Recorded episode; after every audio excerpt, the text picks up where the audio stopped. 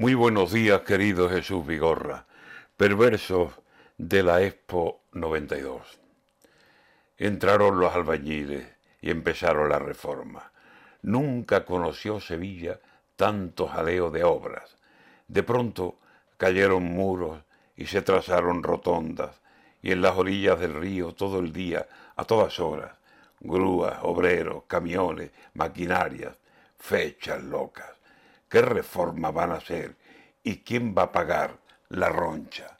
Pabellones deslumbrantes, avenidas muy hermosas, jardines, agua, la vida concebida de otra forma, y un tren que llega a Madrid y anda a 300 por hora. Y ahora dragado del río, y un puente, y agua que corra, que llaman de los leperos, que nunca falta una broma, y un pabellón que se incendia en las vísperas gloriosas. Pero aquel día de abril, Sevilla en verdad fue otra, otra y mejor, más moderna, universal, pura gloria. Bendita la exposición que vino como una boda a unir pasiones que estaban locas por casarse, locas. Sevilla, novia del mundo, Sevilla, ciudad de moda, todo el mundo aquí en Sevilla, y Sevilla, de anfitriola.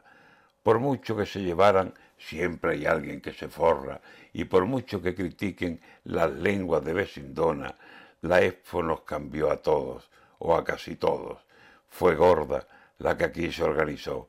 Nadie imaginó tal cosa. Sevilla se aprovechó de una ocasión tan gloriosa y con ella Andalucía.